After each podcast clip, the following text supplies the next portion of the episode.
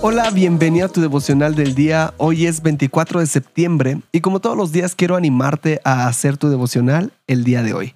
En este podcast tenemos la meta de leer toda la Biblia en un año y para lograrlo hay que leer unos cuantos capítulos. Hoy toca Isaías 54 y 55 y de estos dos capítulos yo saco un pasaje central y lo podemos encontrar en Isaías 55, 8 al 11 y te lo voy a leer en la versión El mensaje y dice así. Yo no pienso como tú. Tu forma de trabajar no es mi forma de trabajar, decretó Dios. Porque como el firmamento se eleva por todo lo alto de la tierra, así supera el modo en que yo obro al tuyo, y la forma en que yo pienso está más allá de la forma en que tú piensas.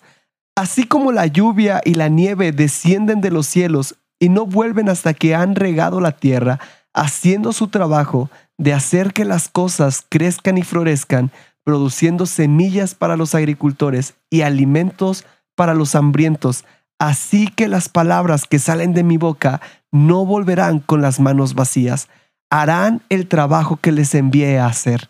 Completarán la tarea que les he encomendado. Qué hermoso es este versículo. Normalmente conocemos este versículo así, porque mis pensamientos no son vuestros pensamientos, ni vuestros caminos mis caminos.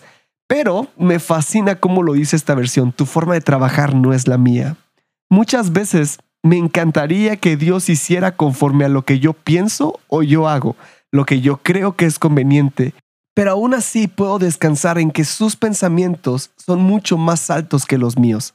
Dios no trabaja para mí, al contrario, yo debo de buscar someterme a su voluntad y yo trabajar para Él. Después dice, Así como la lluvia y la nieve caen para regar al mundo, así mi palabra hará el trabajo que les he enviado a hacer.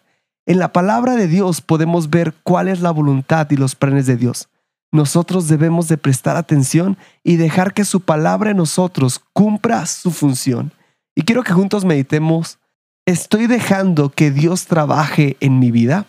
Quiero animarte a hacer tu devocional el día de hoy.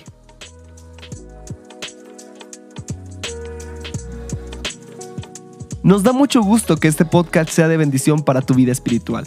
Si deseas apoyarnos, puedes hacerlo compartiendo los devocionales y suscribiéndote al plan de lectura en YouVersion.